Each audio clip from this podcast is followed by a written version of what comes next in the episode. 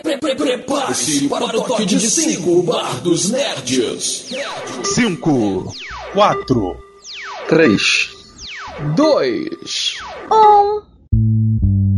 E o bar está aberto, senhoras e senhores, sejam todos muito bem-vindos ao Bar dos Nerds. Estamos começando mais um programa aqui para conversar com vocês sobre assuntos relacionados à cultura pop, à cultura geek, à cultura nerd.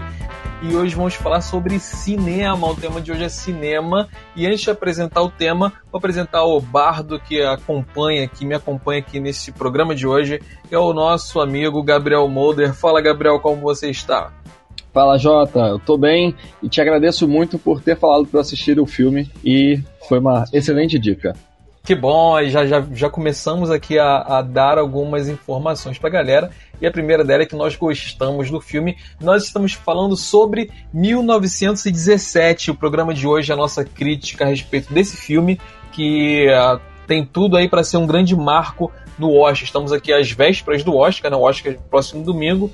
E esse filme, ele tá aí como o filme a ser batido, né? A princípio, é, tendo em relação os os prêmios que ele já vem arrecadando nas outras premiações. Vamos falar então sobre esse filme. Será que o filme é realmente bom? Será que ele vale tudo isso? Será que ele vale o barulho todo que ele está fazendo? E será que ele vai ser o grande vencedor do Oscar? É o que nós vamos conversar hoje, pessoal. Mais uma vez, sejam todos muito bem-vindos. Obrigado pela sua presença. E já pode deixar aí seus comentários e participando do bate-papo com a gente, porque o nosso bar é assim, interativo, é ao vivo. E a gente dessa conversa, esse diálogo com os nossos ouvintes. Muito bem dos Nerds. Então é isso, 1917. Vamos primeiro começar aqui com a ficha técnica do filme, né? É um filme dirigido por Sam Mendes, diretor que está sendo muito bem falado aí a respeito desse filme, estava meio esquecido, meio, meio desaparecido aí do meio, voltou com tudo aparentemente. E esse filme foi lançado é, em 4 de dezembro de 2019, do ano passado agora, lá nos Estados Unidos né, e no Canadá é, em, mil, em 25 de dezembro. Mas no Brasil ele só chegou aqui no final de janeiro. É, então foi um filme meio tardio aí para as premiações, mas conseguiu sair a tempo de, de, de concorrer né, ao Oscar desse ano. Diretor de fotografia também é um nome conhecido, Roger Dickens. Nós vamos falar sobre esses dois caras que são os, talvez os mais conhecidos aí do, do, desse filme, né? E com um grande elenco que a gente vai comentar a respeito. Desde já, Gabriel, você já falou que gostou do filme, mas fala então pra galera aí qual é a história, qual é o plot desse filme.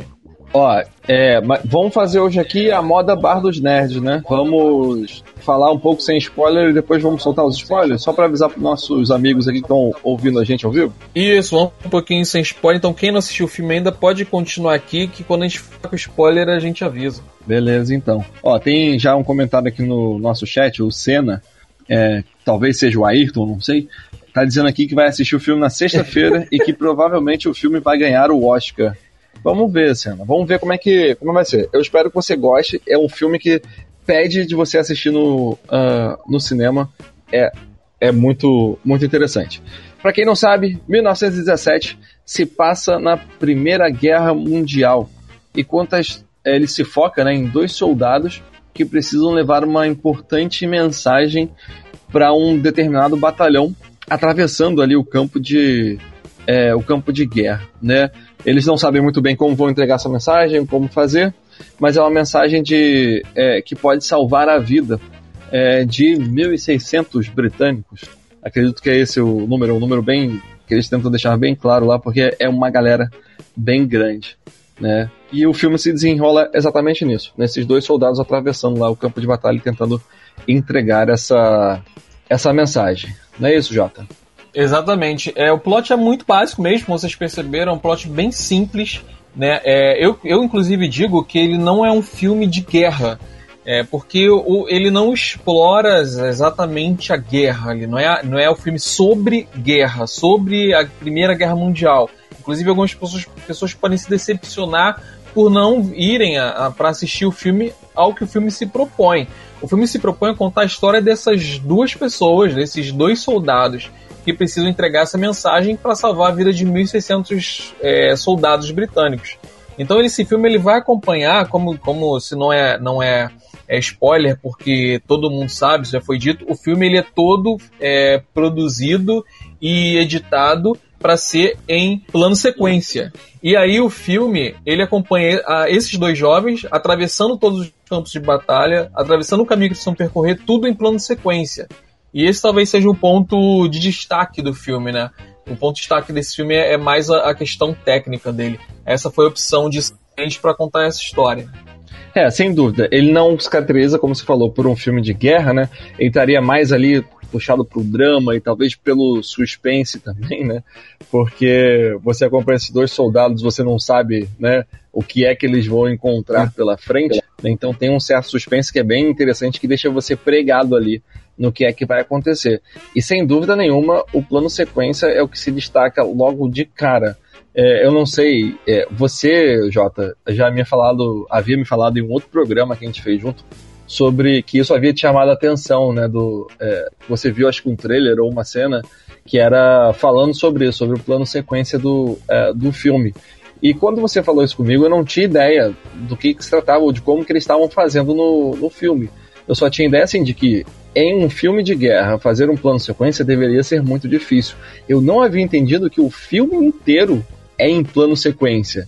E aí, eu não sei se você teve essa mesma, essa mesma experiência, eu nem sei se a sua expectativa foi correspondida depois que você assistiu é, o filme, mas eu fiquei maluco tentando entender como que é possível eles terem feito isso e imaginando, não é possível que eles tenham feito duas horas em plano sequência sem nenhum corte, né? Então eu fiquei tentando imaginar em qual espaço exatamente cabia um determinado corte, porque não é possível que eles não tenham errado, né?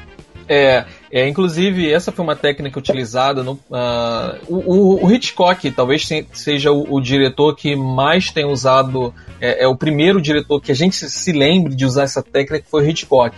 E o Hitchcock ele usava exatamente o mesmo truque para você filmar em plano de sequência, que foi utilizado também em Birdman e que é utilizado em 1917. É, 1917 está concorrendo, inclusive, à montagem. Por quê? Porque a montagem é fundamental para você conseguir fazer o plano sequência ficar, assim, como você falou, o, o Gabriel, para você ficar assim impressionado e, e, você não vê o corte. É a montagem que faz isso. Mas na verdade, eles são feitos em cenas, sim, ele tem corte na produção. São cenas grandes, tá? São cenas de 10 minutos, de 15 minutos ou até mais. Mas tem esse corte e depois na montagem eles fazem o corte de modo que ele não fique perceptível.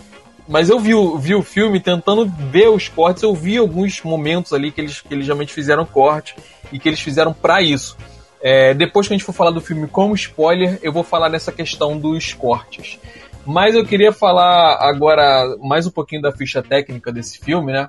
A gente tem alguns. Eu, eu vou dar um destaque agora aqui pro elenco, né? A gente tem um elenco de peso, um elenco muito forte, mas que eu, que eu achei interessante, Gabriel, não sei se você também achou interessante isso, é que os, os atores que são realmente atores de peso, atores consagrados, atores fortes, eles fazem pontas pequenininhas no filme.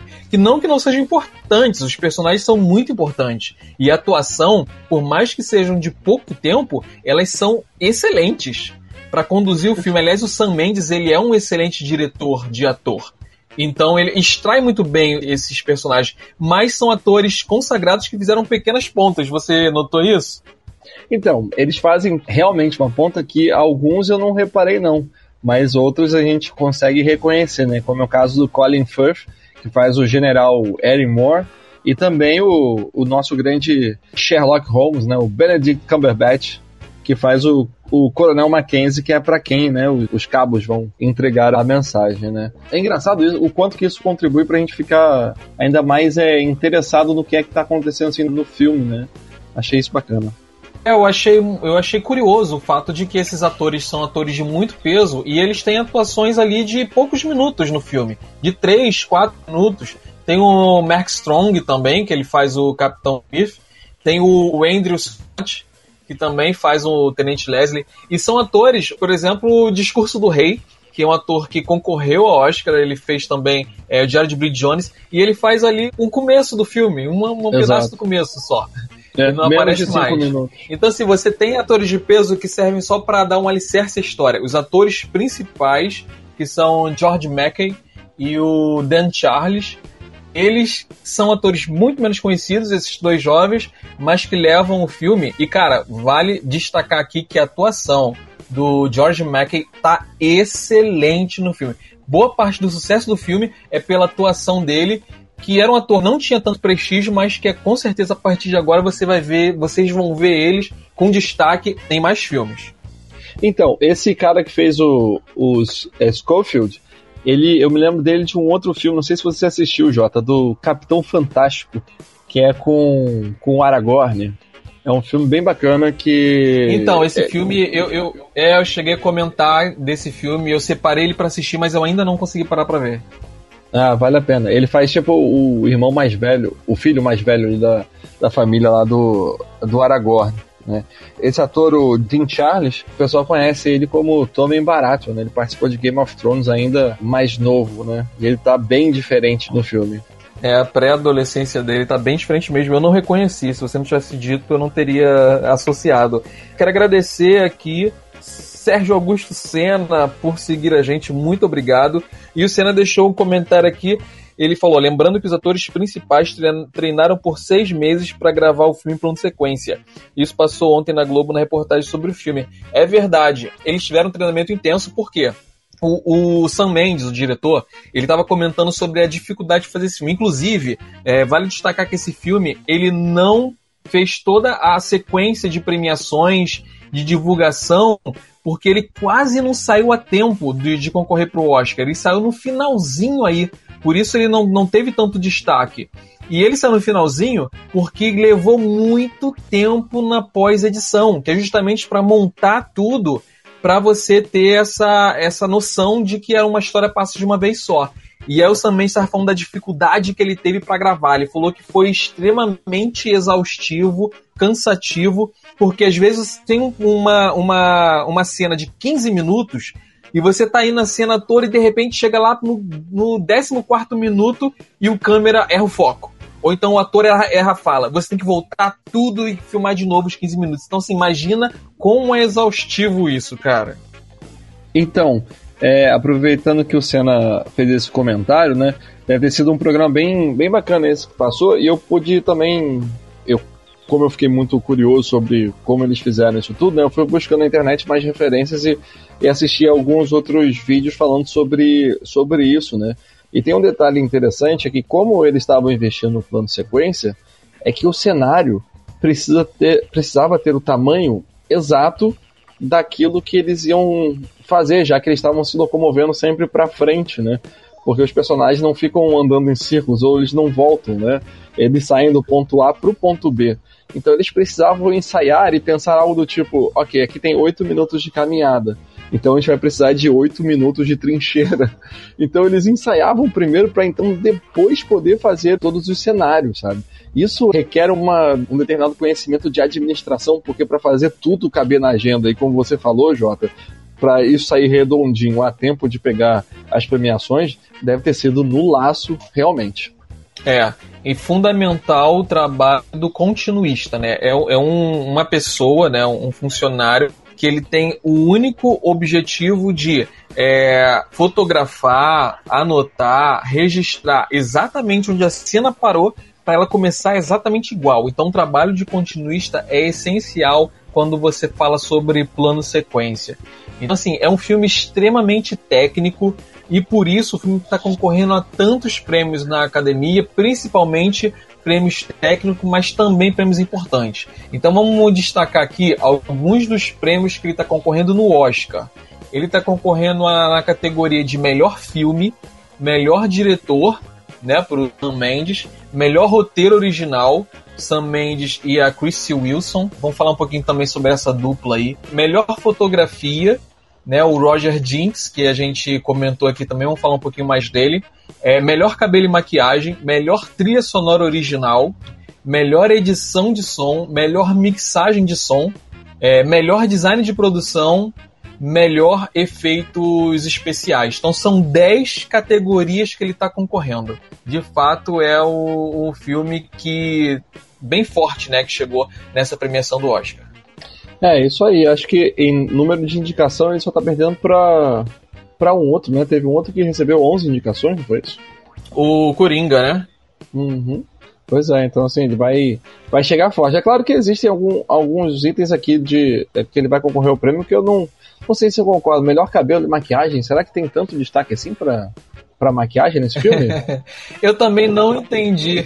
Também não entendi é, melhor cabelo e maquiagem. Porém, é, a gente tem que falar aqui que a academia ela gosta muito de, de técnicas difíceis num filme.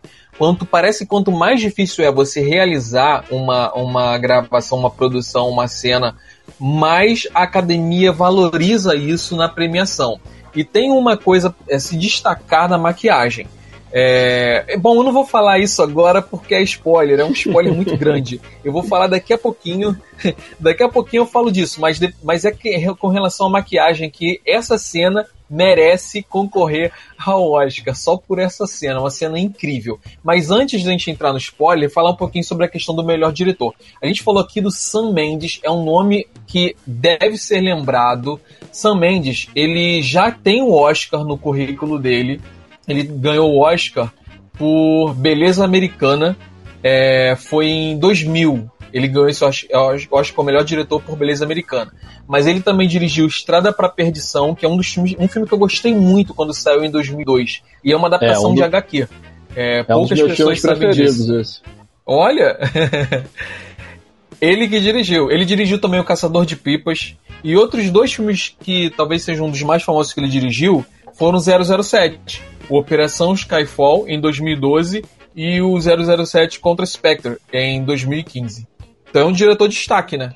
Com certeza, com certeza. Ele já, já tem no currículo um Oscar, ou seja, ele não precisa provar é, mais nada, mas é, e fez grandes filmes, né? Ou seja, ele sabe dirigir filmes de ação e sabe dirigir também filmes que são mais pegados pro lado do, é, do drama, né? O Estrada para a Perdição é um filme sensacional, tem um Tom Hanks fenomenal, é um filme de, é, de máfia, uma história super comovente e é, é algo assim que você percebe assim nos mínimos detalhes toda a coesão do, uh, do filme, toda a qualidade do, uh, das atuações, que é um, é, é, um detalhe que não depende única e exclusivamente dos atores, mas também que ajuda bastante ter um, é, um diretor bom por, por trás para coordenar as cenas. Estrada para Perdição é um filme que vale muito a pena é, quem não assistiu ou quem quer conhecer mais coisas do, do Sam Mendes de é, para procurar. Assim como Beleza Americana também, que é um filme é, bem interessante e bem retrato daquela época no final dos anos é, final dos anos 90, início dos anos 2000, né? É, então, assim, ele tem trabalhos é, grandiosos aí e é um forte candidato, né? É verdade. O Estado da Perdição lembra muito o filme de Scorsese, né? Quem gosta de Scorsese precisa ver é, Estrada para Perdição. E então o, o diretor, é, talvez ele, ele, sim, ele é um forte concorrente para melhor diretor nesse filme, lembrando os trabalhos que ele fez e lembrando o que ele fez aí com esse filme. Mas um outro nome também bastante conhecido nesse, nesse filme, né, e, e nas premiações aí que está, está concorrendo, é sem dúvida alguma o Roger Drinks, né, o Roger Drinkins, que é o tá concorrendo com a melhor fotografia e é um fotógrafo muito muito bem é, é, posicionado. Ele ganhou já um Oscar também, ele também tem um Oscar no currículo por Blade Runner 2049, essa sequência que saiu em 2018. E ele já recebeu nada menos do que 14 indicações ao Oscar. Cara, a fotografia dele é muito, muito boa. Tem uma cena que para mim é a cena mais memorável com respeito à fotografia. É, não vou dar spoiler ainda, mas essa cena é a cena que, que aparece é, um, um, um, baile de sombras na, na, no cenário. É quando ele está correndo no campo e você vê as sombras se deslizando pelo cenário. Aquela fotografia ficou linda. E ele está concorrendo a melhor fotografia. Eu acredito que vai ganhar, mas vamos falar nisso também no próximo programa Nerds. É, há um outro prêmio que está concorrendo ao Oscar que eu queria comentar aqui, é sobre melhor roteiro original. Né? E aí a gente volta à questão de que não é uma história baseado no que aconteceu lá, não é uma história verídica, não é uma história baseada em fatos reais, não é. Então não vai assistir e achando que aquilo aconteceu. Por isso ele está concorrendo a melhor roteiro original e não a melhor roteiro adaptado. É uma história que o Sam Mendes falou que quando ele era criança, o avô dele serviu na Primeira Guerra e o avô dele contava para ele várias histórias quando voltou da guerra. Então ele ficou com essas histórias na cabeça e ele queria homenagear o avô. Então aí ele criou uma história baseada nas histórias que o avô contava. É, por isso não é uma história original.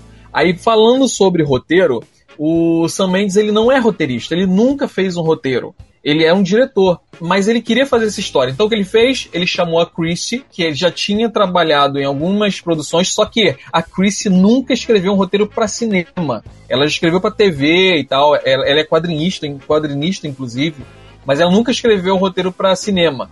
Eles se juntaram, é o primeiro trabalho dela, o primeiro roteiro dela, e ele ajudou também o roteiro, então por isso é o nome dos dois. E olha só, o primeiro trabalho dela já concorrendo ao Oscar. Isso é, é fantástico. Opa, essa daí tá com a, com a sorte em alta, né? É, tá com a bola toda. Mas aí teve algum. É, a gente falou sobre que ele já vem ganhando várias premiações ao longo dessa, dessas, é, desses prêmios que a gente teve nessa né, rodada de prêmios de 2019 e 2020, né? É, fala um pouco pra gente das premiações que ele ganhou aí na Academia de Artes do Cinema e Televisão, a BAFTA. Ó, a gente teve aí de novo ele ganhando como melhor filme, né? Não sei se isso daí já é um indicativo para uh, é, o Oscar. Né? Ganhou também como melhor filme britânico, é uma car característica desse, é, desse festival, né? que é do, é, da Inglaterra. Né? Ganhou também, de novo, o melhor diretor, né? repetindo aí o, é, o Globo de Ouro, não é isso? e ganhou também melhor direção de fotografia, uhum. melhor direção de arte, sonoplastia e efeitos visuais. Ou seja, ele se destacou como o grande vencedor aí desse festival da Inglaterra, do BAFTA. É um tudo esse filme e, e por isso né, ele já vem não só nesse no BAFTA, a gente mencionou aqui o, o, o Gabriel falou tantos prêmios que ele ganhou no BAFTA, mas no Glo o Globo de Ouro, como o Gabriel mencionou, ele também ganhou como melhor filme de drama que é o, a premiação máxima do Globo de Ouro, que é o melhor filme de drama. Ele ganhou é, no Globo de Ouro com o melhor diretor também, o Sam Mendes. É, e ele venceu no, no Critics' Choice Awards 2020 também com o melhor filme, também com a melhor direção, venceu com a melhor fotografia. Então é um filme que está arrecadando tudo quanto é prêmio. Por isso, ele é o grande é, é, o, o filme é ser vencido, né? Ele é a, a grande aposta pro Oscar de 2020 de ganhar o, o, a quantidade maior de prêmios e vencer o prêmio da noite com o melhor filme, talvez, será? Bom, vamos ver. Vamos ver, vamos ver. Antes da gente entrar nos spoilers, só mais algumas curiosidades, alguns destaques sobre esse filme pra galera aí que ainda não assistiu. Né? A gente já falou que ele não é baseado numa história real, e inclusive explicamos o que acontece com o roteiro, de onde saiu né, a, a ideia para fazer essa história. Mas a gente falou sobre a estilo de filmagem, né? E para fazer uma filmagem né, naquele lugar de noite, daquela forma como foi feita, eles precisavam de uma câmera muito especial. E a câmera, ela não existia ela foi produzida a pedido aí do, do, do diretor de fotografia, né, que, que é o, o Jenkins. Ele pediu uma câmera especialmente para esse filme. Então a câmera ela foi produzida na Alemanha especialmente para esse filme. Então para ter noção da grandiosidade desse projeto. Por isso é uma câmera que você gostou tanto, né, Gabriel? Então, é, isso é, é uma da, é, das coisas que torna esse filme incrível, né? Ou seja, ele teve que desenvolver uma tecnologia própria, desenvolver técnicas próprias para que ele conseguisse ser realizado. E essa câmera precisava ser construída dessa forma muito específica, porque era basicamente é, uma câmera só, né?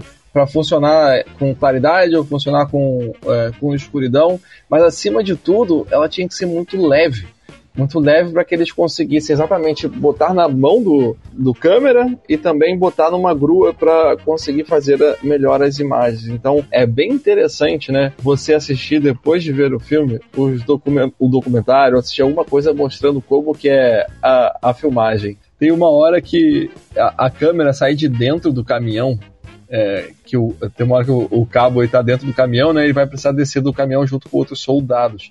E a câmera está tipo colocada atrás do, é, dos soldados. E quando o cara desce, a câmera precisa ir junto, passando por trás dos soldados. Mas como que é possível isso? Você estava dentro do caminhão, né? Ou seja, o caminhão tem paredes dos dois lados. E então eu fiquei imaginando, nossa, como que eles conseguiram não cortar nessa cena? E aí, assistindo é, um vídeo, né, tipo um make-off depois, eu vi, na verdade, que é muito simples. No final das contas, uma das paredes desse é, caminhão, na verdade, a capota da traseira do caminhão, né, se ela levantava em um dos lados. Então, na verdade, ela estava levantada e os caras estavam só com a câmera posicionada do lado de fora do caminhão filmando, né? e aí conseguiram arrastar tranquilamente sem interromper é, é, a filmagem. Então acontecem várias coisas ali que você se pergunta, caramba, como, como que eles conseguiram fazer isso?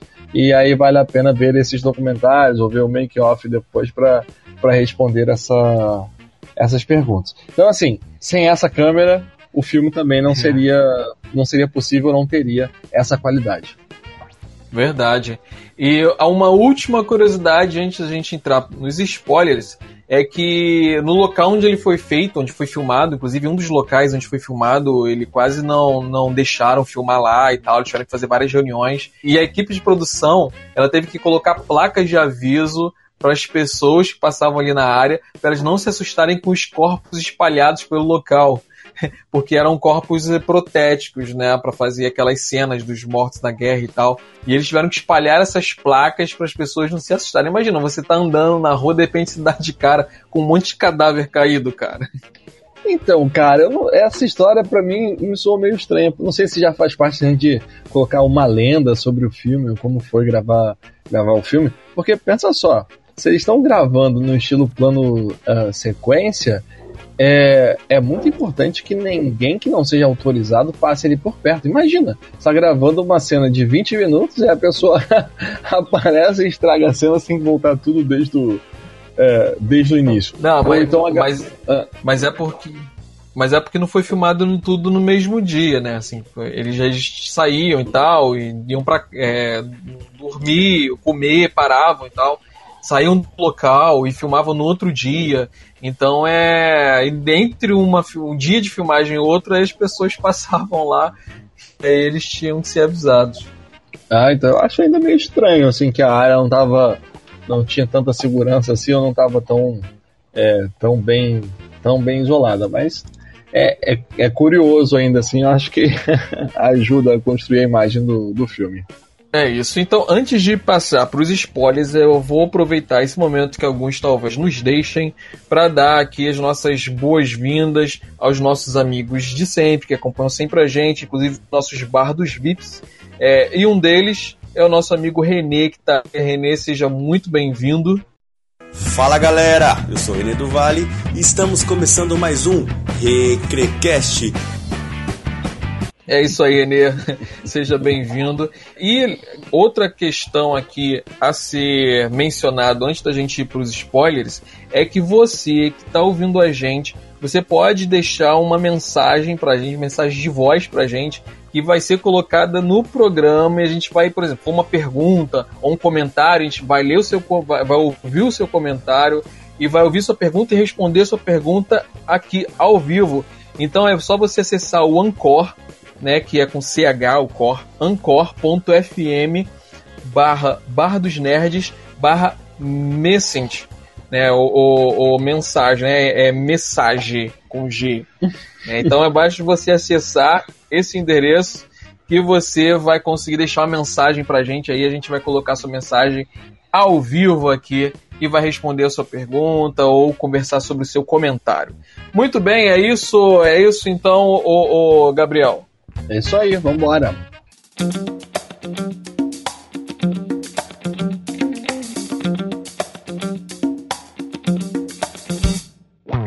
Vamos agora, tirem as crianças da sala, Se você ainda não assistiu esse filme, esteja avisado que a partir de agora vai rolar spoilers, spoilers. Então o programa agora é só pra gente grande, é pra gente falar sério aqui sobre esse filme. Então vamos começar aí falando do filme com spoilers sobre o que você quer falar, Gabriel.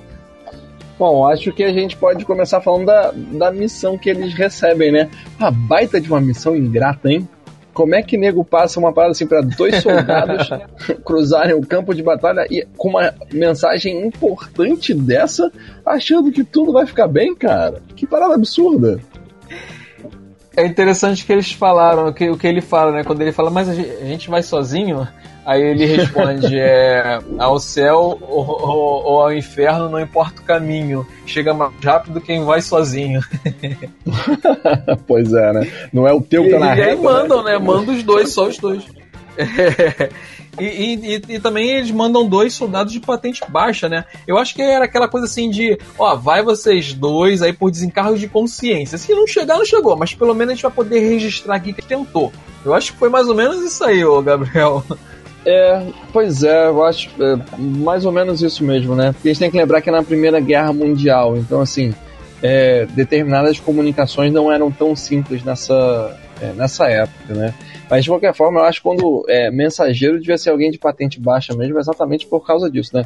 Não poderia ser um cara de patente alta para não ser tipo virar prisioneiro de guerra e poder ser envolvido em algum tipo de troca, algum tipo de, de chantagem, ou mesmo uma pessoa que soubesse mais informações do que aquilo que estava é, levando, né? É mais ou menos uma, um cara é, descartável. E aí tem esse general que é, é o, o Colin Firth, né? O, discurso do rei. é, que ele, ele uhum. apela pro sentimento também do, do cabo lá, né? Que ele fala, ah, o teu irmão tá lá nessa, nessa divisão, então você não vai lá não? Né? Tem que mandar mensagem para salvar eles. Foi vacilo, cara. É, mas assim, é, no final das contas acabou dando certo. Eu acho que se ele mandasse outra pessoa, de repente nem conseguiria chegar lá, porque é, você vê que era uma coisa que precisava de determinação, precisava de vigor. Eu acho que esses caras mais velhos eles não conseguiriam chegar lá, não. Mas aí a gente. Uma coisa que eu me perguntei assim que eu vi o plot do filme foi, poxa, mas por que, que eles não ligaram, né? Passaram rádio pra lá mas aí ele explica que todas as comunicações tinham sido interrompidas por causa da guerra e tal é, os inimigos eles derrubaram a comunicação deles. Estavam sem comunicação e a mensagem tinha que chegar até a manhã seguinte. Então eles só é. tinham é. praticamente um dia para chegar lá. E é. por isso, inclusive, que o filme não é todo em plano de sequência. Se em plano de sequência seria duas horas de, de, de caminhada. Mas não, são dois. É, é, um dia de caminhada. São, são, é meio dia, na verdade. São seis, se eu não me engano, seis ou oito horas que eles têm que, que caminhar em, em tempo de filme mas aí é, plano de sequência deu ali duas horas. Mas só ele, ele tem que fazer esse percurso em pouco tempo, né? Pois é, esse é o recurso dessa passagem de tempo que eu, é, eu, fiquei, eu fiquei curioso também para saber exatamente como que isso acontecia. Na verdade é, é se fosse uma caminhada de 8 horas, eles não iam nem ter chegado na metade, né? então é preciso contar essa história de um outro jeito. Então, seja lá como que esse tempo ele passa ao longo da, da história, ele meio que não atrapalha para ficar encaixado ali em duas horas, né? É, você vê eles caminhando durante, é, é, sei lá, 15 minutos para sair de uma trincheira para ir para ir para outra, né? Eu não sei quanto, quantos quilômetros que isso equivale na verdade, ou quanto tempo que isso que se passa numa é, entre um, é, um cenário é, e outro, né? Então isso, essa passagem de tempo ela é curiosa como, é, como se desenvolve, né? E os caras recebem essa informação, né, Jota, de que os alemães haviam é, se retirado do campo de batalha, estavam estavam recuando, né? Então que eles não teriam problema pela frente, por isso que eles podiam passar tranquilos, isso. sem medo, né? Isso. É, mas é claro, ao longo do caminho eles encontraram várias dificuldades ali, inclusive de soldados que ficavam pra, ficaram para trás é, e eles não estavam contando com isso. Mas Sim. então a questão é que eles deviam chegar lá, né, com, com a mensagem, por quê? Porque o, o, o, o soldado, o, o, comandante lá do, do da, da companhia que ia atacar, ele estava achando que eles estavam em retirada porque eles estavam fugindo. E eles uhum. queriam atacar para acabar com eles, para matar eles de vez. Só que na verdade é, eles não sabiam que eles estavam armando uma emboscada. Eles estavam fingindo que estavam fugindo, mas iam cair em cima deles com tudo quando, se, quando eles atacassem. Então eles estavam querendo que eles atacassem mesmo. E essa era a mensagem. Eles suspenderem o ataque, porque senão esses 1.600 homens iam morrer. Exato. Né? Era uma retirada estratégica do, é, do exército ali alemão, né?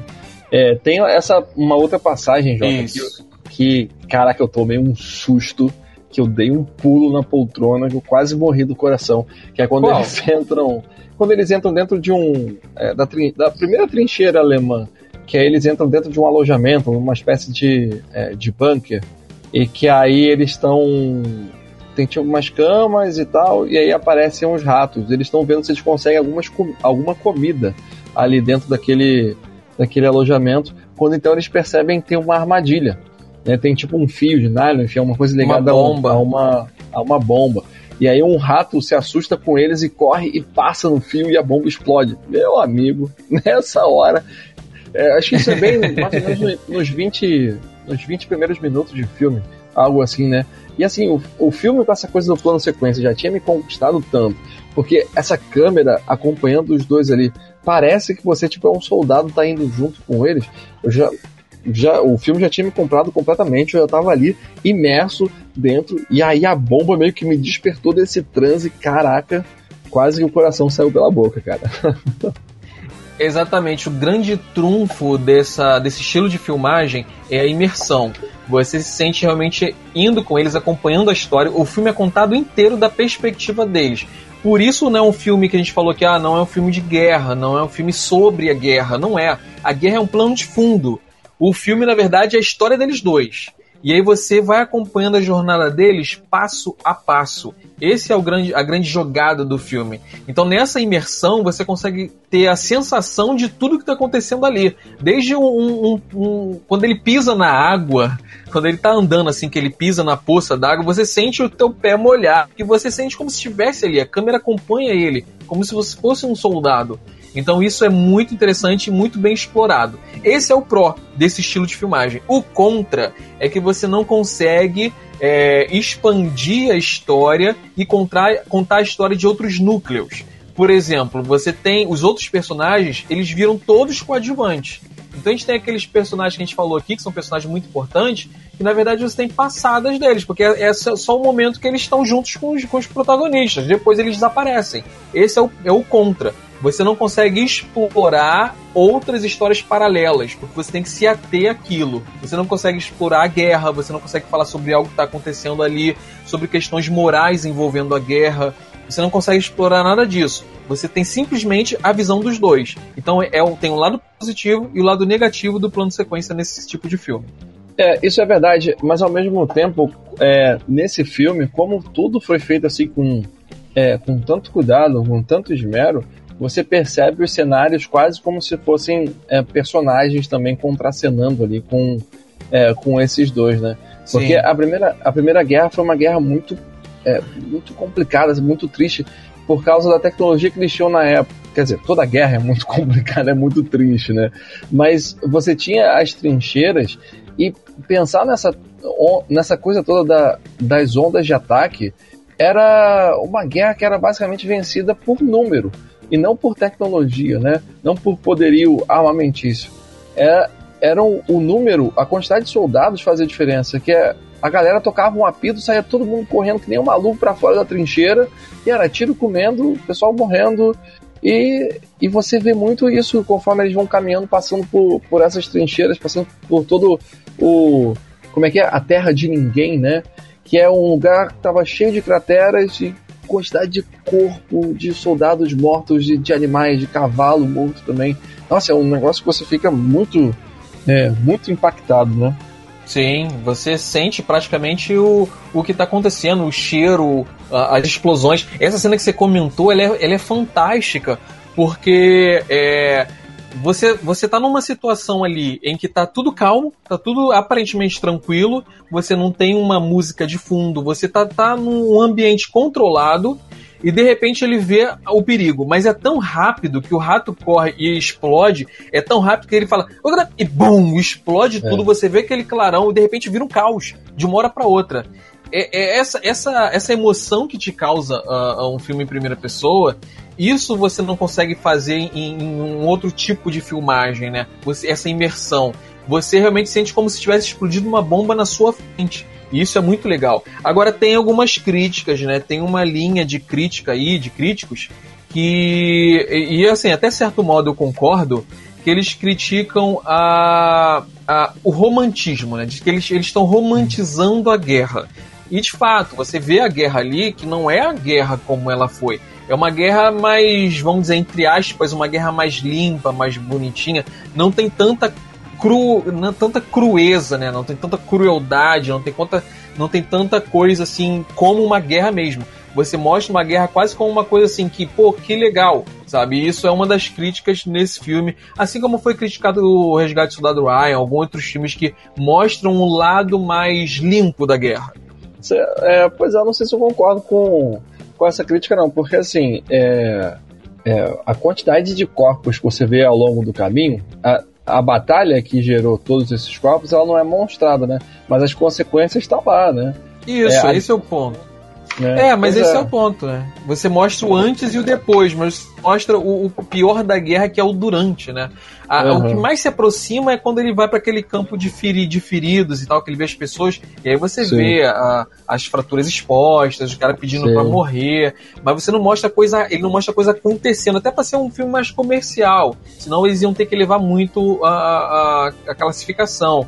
Mas você mostra, não mostra a coisa acontecendo, você mostra o antes e o depois. E aí você corta talvez a coisa, a coisa mais dura, mais sangrenta, mais, sabe, mais a, a pior, o pior da guerra.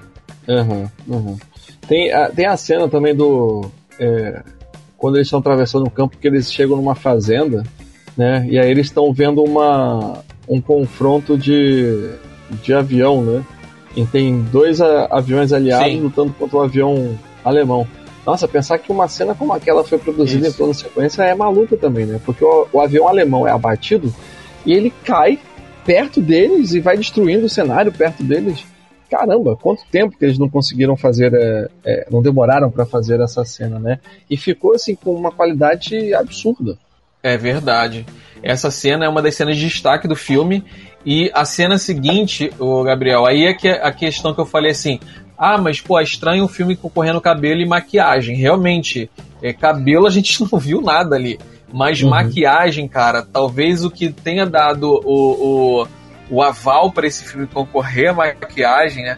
É, é, tem categorizado ele para concorrer à maquiagem foi a cena em que ele é esfaqueado, né? Um dos, um dos soldados ele é esfaqueado e aí ele é, bom voltando um pouquinho para o pessoal entender esse avião que caiu que o Gabriel mencionou que era um avião alemão cai pegando fogo e aí o cara ainda tá vivo no avião, gritando com a perna dele pegando fogo e não consegue sair. Então um dos personagens principais, um dos soldados, ele, ele ajuda, eles dois ajudam ele a sair, né? Só que esse soldado, esse soldado, um quer matar ele. Não, vamos acabar com o sofrimento dele. Outro, não, vai pegar um pouco de água para ele. Ele vai pegar água e acompanha ele. Quando ele tá pegando água, ele ouve o, o amigo gritando. E aí quando ele olha, o cara tá atacando ele. E ele atira no cara e mata o alemão mas aí o amigo dele recebeu uma facada, né? Ele foi esfaqueado é, na região do abdômen e aí ele começa a perder muito sangue. Cara, eu não, eu não acreditava que ele ia morrer até o último instante, porque ele morreu tão perto, né, do, do começo do filme. Eu achei que ele ia até o final. Uma surpresa aquilo para mim. É o maior spoiler do filme aqui dado. E é, aí, quando verdade. ele tá sangrando, ele começa a falar, ah, não sei o que, eu vou morrer, ele fica até meio desorientado. E aí você vê você vê a pele dele ficando esbranquiçada, ele tá perdendo muito sangue e ele vai ficando pálido, ficando pálido em questão de segundos, ele vai ficando pálido. Essa maquiagem foi incrível porque foi em plano de sequência. Eu não sei o que dali foi pós-edição e o que dali foi na edição, mas que é. foi muito bem feito foi. É, sem dúvida rola maquiagem ali sim, mas é, acho, eu acredito mais que o, o efeito né, do corpo dele ficando ele ficando mais pálido é, um, é uma característica da, é, da pós-edição, né? Mas é sem dúvida nenhuma um, é um destaque para é. essa questão.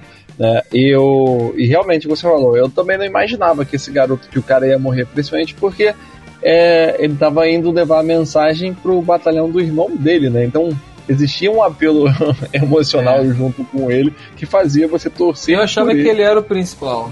Porque o outro amigo dele, ele tava o tempo todo relutante de ir. Ele não queria ir. E várias vezes ele fala, pô, por que você me escolheu? Não sei o quê, vamos desistir. E, e ele tava o tempo todo assim, naquela dúvida. Então você imagina, pô, o cara é o, é o, é o fio condutor, é o outro.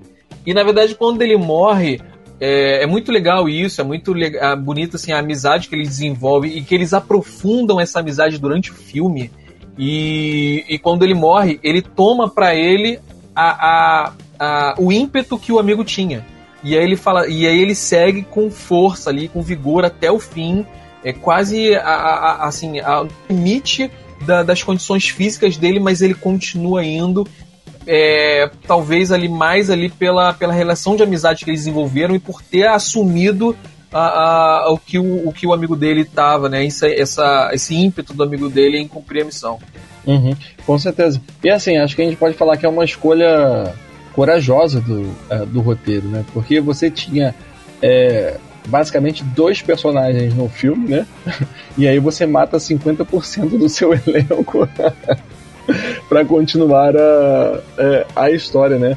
Acho que ninguém imaginava que ele ia, que ele ia morrer ali naquela, naquela etapa, né? E como que fica essa construção da narrativa, né? A construção da história com apenas um personagem, né? O pessoal que já estava achando monótono com apenas dois personagens, nesse momento deve ter desistido de assistir o filme. Mas é, isso é um ponto que eu acho extremamente interessante da, do 1917, porque a história está por todos os lados, não está apenas no, nos personagens, né? não está num, num, diálogo. Né? Ela está envolvendo todo o cenário, é, toda a questão da, da missão, do que vai acontecer, é, do que vai acontecer depois. Né? Então é um filme que, apesar de você não ter um elenco tão grande ou você não ter vários núcleos, em nenhum momento eu senti que o filme estava com barriga, né? Eu senti que o filme estava é, me deixando entediado, que eu já tava de saco cheio de, de assistir. Pelo contrário, eu acho que eu poderia ficar mais umas seis horas ouvindo é, aquela história. é, na verdade, assim, só, só teve uma cena que eu achei que foi desnecessária, que é a cena que ele, ele tá fugindo de um soldado, o soldado começa a, a, a perseguir, a atirar nele, e aí ele, para fugir do soldado, ele entra num, numa galeria subterrânea, e lá ele encontra uma garota. E aí ele, ele assim, o roteiro tenta te passar uma relação, um desenvolvimento ali de, de relação entre os dois, mas é uma é tão rápido que isso não fica verídico, não fica verdadeiro. Para mim, para mim pelo menos não passou verdade. Eu achei que foi forçado ali para tentar ter, de repente, ou colocar um elemento feminino ou colocar um, um, um elemento romântico no filme, que eu achei totalmente desnecessário. Para mim, aquela foi a única gordura realmente que eu, que eu percebi no filme. O restante, realmente, para mim, foi, foi muito, muito bom. Ah, cara, eu vejo essa cena de um jeito diferente. Na verdade, ela, a cena se comunicou comigo de uma forma diferente, né? Eu acho que ali estava tanto desenvolvendo um pouco mais dessa questão do cara de ser uma pessoa é, é correta, que está tentando fazer o melhor dele, está tentando fazer o, é, o bem, que, é, que coloca ali uma espécie de, de dilema, né? Ele, é, você vê lá no início que eles estão com pouca comida lá no acampamento deles e tal, então que eles estão com fome. Que o maluco guardou um pão de sei lá quanto tempo, dormido, duro e tal, pra, pra comer e dividiu com o amigo dele, né? E agora que ele tava. É, o pouco de comida que ele tinha, ele deixa lá pra, é, para a mulher, né? O leite que ele recolhe no caminho é a única coisa que o bebê que está junto com a mulher é, poderia tomar. Né? E, e, eu acho que a cena serve para mostrar mais do drama da, é, da guerra. Né? A mulher estava escondida num buraco é, e com um filho, uma criança que devia ter, sei lá, uns seis meses de idade, que não era dela. Isso é, é algo que me deixou muito angustiado de pensar que é, é, que ela estava ali criando uma criança que não é dela e ao mesmo tempo é, ela não pode mais abandonar, ela não pode mais abandonar essa criança. Na verdade, pode, né? Mas ao mesmo tempo, é, como que você consegue seguir a vida, né? Sabendo que você deixou uma criança de seis meses de idade é, para morrer, né? Que você abandonou. Então tá mostrando ali um determinado. É, é, fazendo um recorte da, é, dos horrores da, da guerra nessas duas personagens que, é, que aparecem. É, tem essa, esse ponto de vista também. É, mas é, mas é realmente o filme foi muito interessante. Gostei demais do filme, apesar do plot ser simples, mas é um filme que tem uma complexidade muito grande é, nas técnicas de filmagem e tem uma beleza de cenário lindíssimo. É, e, e, e, o relacionamento dos dois, a, a, relação entre de amizade e, e de é, cumprimento do dever, é, isso é uhum. é muito legal de eu narrado assim. Eu achei muito bonito a, a história e realmente é um filme eu, eu particularmente estou torcendo muito nesse Oscar. Sim. Acho que vale a pena também a gente mencionar, Jota, aquela cena que você estava falando sobre a. É, quando fica. Quando anoitece e está na, na cidade e começam a. Os soldados inimigos começam a lançar uns flares, um, um, é, tipo um, é, uma luz, né, para iluminar o campo de, de batalha, que é uma coisa que atrapalharia a beça, a questão do, é, do plano sequência. Quer seguir daí? Não, é, é, eu gostei muito dessa cena porque foi é, talvez a cena de maior destaque da fotografia, né, do Dickens. É, talvez a cena que ele tenha explorado mais o estilo de fotografia dele, que é esse estilo mais desenhado, e ele gosta muito de fazer isso. E aí, quando tem essas explosões no ar, né, os sinalizadores que acendem essas luzes, elas vão caminhando pelo céu e ao, ao mesmo tempo é, ela faz sombra, né? Enquanto caminhando, se ela faz as sombras se deslocarem. E aí ele, ele escolhe um lugar com muita arquitetura, né? Com muitos muros levantados e tal, meio que destruídos ali. E aí, conforme ele andando, a sombra que, que fazia, ela, ela circundava por ele. O cenário parecia muito vivo. E eu achei muito legal isso. A, a, a, técnica, a escolha que ele usou, fazer isso um ponto de sequência foi muito ousado, mas ficou muito bonito. Ficou tão psicodélico que eu pensava, eu pensei assim, pô, ele deve estar tá sonhando, ele ainda tá caído lá na escada. É eu, em alguns momentos eu pensei, porque ficou muito psicodélico, mas ao mesmo tempo ficou muito natural e ficou muito bonita essa cena, cara. Para mim, essa cena, por si só, já merece uh, ele, ter, ele ter recebido é, é, essa indicação de melhor fotografia. É verdade. É, é, essa cena tem exatamente aquele contraste de luz e sombra, né? Que é fantástico de uma fotografia bem, é, bem executada. E aí fica mais um dado curioso, né? Porque é, no make-off do, do filme eles falam exatamente sobre isso. Já que eles estavam filmando é, em plano sequência, é, não podia ser um sinalizador real, né?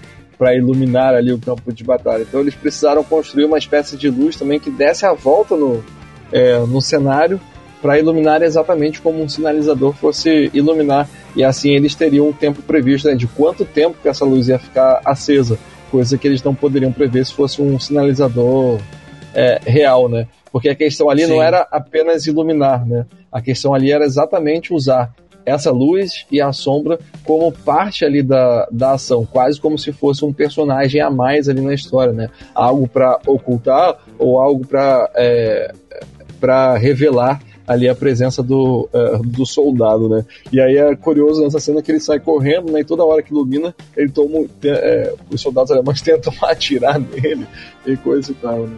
Então é uma cena bem interessante que. É vale a pena ver o filme todo chegar nela, porque é, é quase a sobremesa de uma refeição bem executada, sabe? É, e por falar em execução, uma das coisas que é. Uma das grandes dificuldades de um filme filmado em plano sequência é que você fica refém do cenário e acompanhando uma pessoa e você fica preso ali ao que está acontecendo ali no momento, naquele, naquela hora. E você fica preso àquele cenário. É, isso aconteceu com Birdman. Você acompanha ele e a câmera, ela quase que fica a maior parte do tempo presa entre acompanhar a pessoa de costas e acompanhar a pessoa de frente.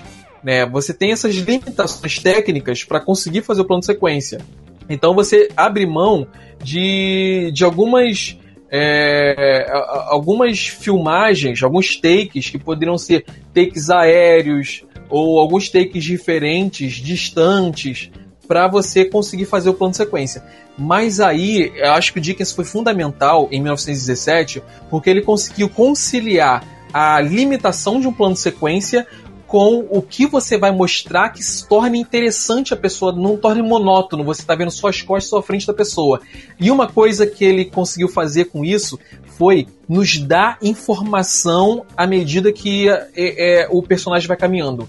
Porque a, a, a, ao redor dele vão se desenhando as informações. E você vai assimilando aquilo até você entrar e emergir na, na, na guerra. Por exemplo, no começo, você ainda não tem informação nenhuma, você está acompanhando ele caminhando e você vê ao redor aparecendo os cadáveres. E aparece uma mão, aparece um corpo, tem uma hora que a câmera se desloca por baixo, na altura da água, e você vai vendo os corpos boiando. Essa informação que ele te passa é, enquanto está filmando um plano sequência, isso foi fenomenal você assimilando informações enquanto você está acompanhando a jornada dele. Foi muito legal isso para mim, cara. Foi uma experiência uhum. muito boa. Então, com certeza, né? Essa questão do, uh, do plano sequência, é, a gente tem insistido e falado muito nessa nessa batido muito nessa tecla, acho que é porque é algo que mexeu muito com a gente assistindo o filme, né? Eu tava assistindo o filme e assim, meia hora eu falei, caramba, não teve um corte ainda, o que tá acontecendo aqui, né? Eu não sabia que era todo em plano sequência. E aí tem uma outra coisa é, legal também disso, é que muita coisa que não, é, não era para acontecer daquele jeito acaba ficando no filme, porque os atores con conseguem continuar a cena sem, é, sem estragar, né? Do tipo, dar uma derrapada, dar uma escorregada, coisa assim. Sim. E tem uma das últimas cenas, quando ele chega finalmente lá no ponto em que ele precisa entregar a mensagem, mas ele já ele chega atrasado, então já tem uma ação começando. A primeira leva vai começar o, é, o ataque, né? E ele tenta. Ele sai da trincheira, se colocando em risco, para tentar cortar caminho e chegar até o coronel, né? Só que nesse momento, a primeira leva de soldados uhum. britânicos inicia o ataque. E ali foi muito difícil coreografar essa cena de forma que ele dá umas trombadas em alguns soldados ali. E isso não era o combinado, né? O combinado era ele correr em linha, em reta, enfim, desfiando das pessoas sem acontecer nenhum acidente. Mas como ele conseguiu levantar rápido ali e não atrapalhou o andamento da, da cena, essas trombadas acabaram fazendo parte do, é, do filme. E aí é, é, eu acho curioso porque tem um soldado que ele no qual ele tromba que o soldado fica indo no chão como se tivesse morrido. eu não sei se era para ser assim desse jeito ou o soldado, o figurante, ficou pensando: caramba, que merda que eu fiz, não vou me mexer, ninguém vai perceber, ninguém vai perceber. e a cena segue. Mas ficou muito melhor, né? Do, do, jeito que eles fizeram, assim, ele, ele desbarrando, porque ficou mais realista, né? Realmente, se ele estivesse correndo no meio de um monte de gente numa direção diferente, é o que ia acontecer. Esse realismo dá todo o charme pro filme. Agora, tu gostou do, do final, cara? Da, de ele chegar lá e. Tudo bem, ele conseguiu impedir, apesar do que ele não conseguiu impedir todo mundo, muita gente morreu. Mas aí teve esse final que ele dá a notícia, depois ele senta e finalmente ele mostra ali o que, que ele estava escondendo, que estava guardando, levando com ele sempre, que era aquela foto, né, da, da família dele e termina o filme assim. Tu gostou desse final? Ah, eu acho. Eu gostei mais. Uh, eu achei que não precisava mostrar uma coisa uh, individual dele, né? É, para fechar o, é, o filme. Eu não tava com vontade de assistir. É, eu sabia que existia um drama familiar pelo, por algumas coisas que ele havia dito ao longo do filme, mas eu achei que essa cena era essencial para fechar o, é, o filme, né? Eu gostei um pouco mais da, do diálogo que ele tem com, é, com Benedict Cumberbatch, é, quando ele vai entregar a mensagem, né, que ele fala que é, ele tem a ordem de que o, a, o ataque seja suspenso. E aí o, o coronel lá, o Benedict, ele fala algo que é, que é muito curioso. Ah, esse pessoal vai adiar um dia e no dia seguinte eles mandam a gente atacar. Então eu vou aproveitar que a tropa já está toda aqui é. e a gente vai atacar sim. Né? Vou aproveitar que estão, os alemães estão em retirada e está todo mundo já preparado e a gente não vai perder esse tempo não, a gente vai, é, vai em frente. E é, ao mesmo tempo que pode fazer sentido do ponto de vista estratégico, né? Caso o que estivesse acontecendo fosse algo real mesmo, de que o exército estava é, em retirada, é um ponto que é é muito injusto exatamente com os soldados que estão ali na linha de frente, né? Porque não é o coronel que vai morrer, não é o coronel que vai sair correndo por ali, né? De repente, se fosse ele que fosse sair correndo, ele iria pensar duas vezes e aceitar a regra na, imediatamente, né? Aceitar a nova ordem imediatamente, né? Então, é, esse é um detalhe que eu achei bem, é, bem interessante na hora que ele chegou ali, né? Porque não há conclusão imediatamente na hora que ele chega. Ele tem a dificuldade para chegar para mostrar a ordem e quem estava vindo carregando uma, uma mensagem. Tem essa, essa briga, essa determinada luta ali para ele conseguir resolver a missão dele. Né? Eu achei essa parte bem, é bem legal aí no é. final. Antes de complementar o seu comentário, antes que eu me esqueça, só queria agradecer o Christian Martins por estar seguindo a gente. Esperamos que você goste do nosso bar e que volte mais vezes. Lembrando que a gente está aqui toda segunda e quarta-feira a partir das 22 horas. Então, segunda, é, quarta-feira agora, próxima quarta-feira, depois de amanhã, a gente vai estar aqui de novo para conversar com vocês, muito provavelmente sobre o Oscar, sobre os filmes que estão concorrendo e sobre nossas opiniões, sobre nossas apostas. Então, permaneça com a gente e volte sempre, né, ao nosso bar. É, mas voltando ao que você estava falando, ô, Gabriel, eu acho que exatamente o que você falou, acho que era, foi desnecessário essa conclusão focada nele. Eu acho que eu, eu, eu terminaria o filme um pouquinho antes, que foi na parte que ele dá a notícia pro, pro irmão dele.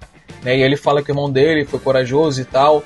E eu acho que ele isso foi um, um bom clímax para encerrar o filme é, essa reação do irmão dele, tentando segurar o choro, ele falando que ele foi um bom soldado e queria escrever para a mãe dele. Eu acho que se fechasse ali e terminasse de repente uma cena dele se afastando e, e, e se distanciando e, realmente, e, e, finalmente se separando da gente, sabe? Ele indo ao, em direção ao horizonte e você parado e vendo ele se distanciar até meio que ele sumir, essa separação que a gente acompanhou, a gente se acostumou com ele, e no final ter essa separação acho que seria o ideal para terminar o filme.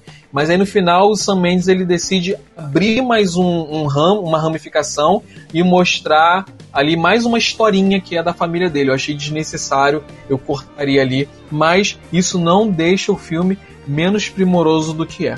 É, com certeza, não é demérito nenhum. Aí acho que é só uma uma escolha mesmo pessoal, né? É, pra gente não, é, não fazia diferença, era um detalhe que não, não precisava conter, poderia haver outras formas, mas é o que está lá no filme e não realmente não, não desmerece nada o trabalho ou toda a história que foi concluída, né? Não, não estraga de nenhuma forma o que a gente acabou de ver. Então, se a gente. É, eu não sei se você vai estar torcendo por esse filme no, no Oscar, né? Mas é um filme que chega realmente forte e se você, meu amigo, não assistiu antes do Oscar, ou se você ainda não assistiu mesmo depois do Oscar, vai assistir porque vale muito a pena. Vale sim, a gente indica esse filme, super indica. É, eu acho um dos melhores filmes de 2019 né? Porque a gente chegou aqui no Brasil em 2020, mas ele é um filme de 2019. Eu acho ele um dos melhores filmes de 2019, se não entre aí os três melhores, talvez, filmes que eu assisti em 2019. Então, super indico esse filme. É fantástico. Se você não curtir a história, não gosta de filme de guerra, vê pelas questões técnicas, porque só pela questão técnica do filme vale muito a pena. A gente tem um artista, um pintor né, que é o Dickens na, na, na, na fotografia e o Sam Mendes que é, esse, é, é assim, incrível na direção. É, é uma experiência que vale muito a pena. Mais algum comentário final? Gabriel Mulder. Eu tô aqui me perguntando, né, que você falou que é, o 1917 não é um filme de guerra. Aí eu tô começando a me perguntar se isso vai virar alguma coisa tipo Duro de Matar não é um filme de Natal, sabe? Uma discussão assim nesse sentido. é possível, viu? é, vamos ver o que o futuro aguarda. é isso. Beleza. Muito obrigado a, a, todos vocês que ouviram a gente até agora, que aturaram a gente até agora. Muito obrigado por continuarem, por ficarem no nosso bar. Nosso bar está fechando mas abriremos novamente, novamente na próxima quarta-feira às 22 horas e contamos com a presença de todos vocês aqui. Deixem seus comentários, já falamos sobre o Ancor lá, né? Deixa mensagem de voz pra gente que a gente lê aqui, a gente ouve, melhor dizendo, a gente ouve no ar e conversa sobre ela ou responde a sua pergunta, né? O, o, deixe então sua mensagem e siga a gente nas mídias sociais. Obrigado, Gabriel, pela sua presença, como sempre, uma presença que contribui, que soma muito ao nosso bar. Valeu, Jota. Obrigado aí pelo convite mais uma vez. Obrigado por, por ter me indicado é, esse filme lá atrás. E obrigado a todo mundo que ouviu e participou a gente aqui no, é, no chat. É bem legal essa participação de todo mundo que ajuda né, a gente a produzir o, o conteúdo aqui. Valeu, pessoal. Boa noite. Boa noite, pessoal. Garçom, a conta. Tu assistiu hoje, cara, o filme? Não, assisti ontem. Ontem de noite. Ah, tá. Eu assisti então. hoje. Pô, gostei é. pra caramba. Vou assistir de Pô, novo cara. com a minha esposa, vou assistir sozinho. Então, pois é, eu também assisti sozinho. Vou ter que assistir com, com a minha esposa também. Só que ela não queria assistir porque era filme de guerra. de, não é muita questão de gostar ou não gostar. Eu também não gosto de filme de guerra, mas. Acho que é questão de estar no clima de assistir ou não, sabe? Uhum. Eu acho que é, que é, que é quase que uma guerra branca ali, porque assim você não vê, não, não, não vê muito, muito sangue e tal, né? Você não vê muita coisa assim de, de te deixar chocado, né? É um filme de guerra, mas é bem tranquilo. Eu acho que assim, ele é mais um filme de aventura do que um filme de guerra, cara. É, não sei se a gente pode colocar desse jeito como, é, como aventura, mas é mais ou menos isso mesmo, né? Porque você tem uma missão ali, né? Eles estão indo de um ponto A pro ponto B, realmente bate um pouquinho ali com uma, é. com uma aventura, né? Ó, e parece que o Rafael seguiu a gente aí. É. Valeu, Rafael. Valeu, obrigado, Rafael. Uma coisa que eu ia falar que eu acabei esquecendo é esses momentos de corte, esses pontos de corte do filme de ponto sequência, né? Que é assim, é, você lembra uma cena que ele entra na. Ele entra na, no lugar que explode, que é tipo um bunker, né? E ele Sim. entra, fica tudo preto. Ali é um corte, Sim. entendeu? Exato, exato. Ali é, é o momento vi... de corte. Quando ele também pula na cachoeira que parece água, é outro momento de corte. Exato, é. Pois é, essa da quando ele pula no, no rio ele me chamou a atenção como que ficou como que ficou boa esse essa transição, né? Porque é, eles filmam mesmo ele pulando no, num colchão e depois eles unem a imagem com ele caindo no, é, no rio, né? E entra ali o efeito especial, né? E a, e a edição é, no final. Essa cena ficou show de bola também. Agora, Gabriel, vou te fazer uma pergunta eu quero Sim. saber a sua resposta, cara, porque. Ah. Manda ver é... que eu tô é, preparado. A, a pergunta definitiva, pergunta definitiva para esse filme. 1917 ganha o Oscar de melhor filme 2020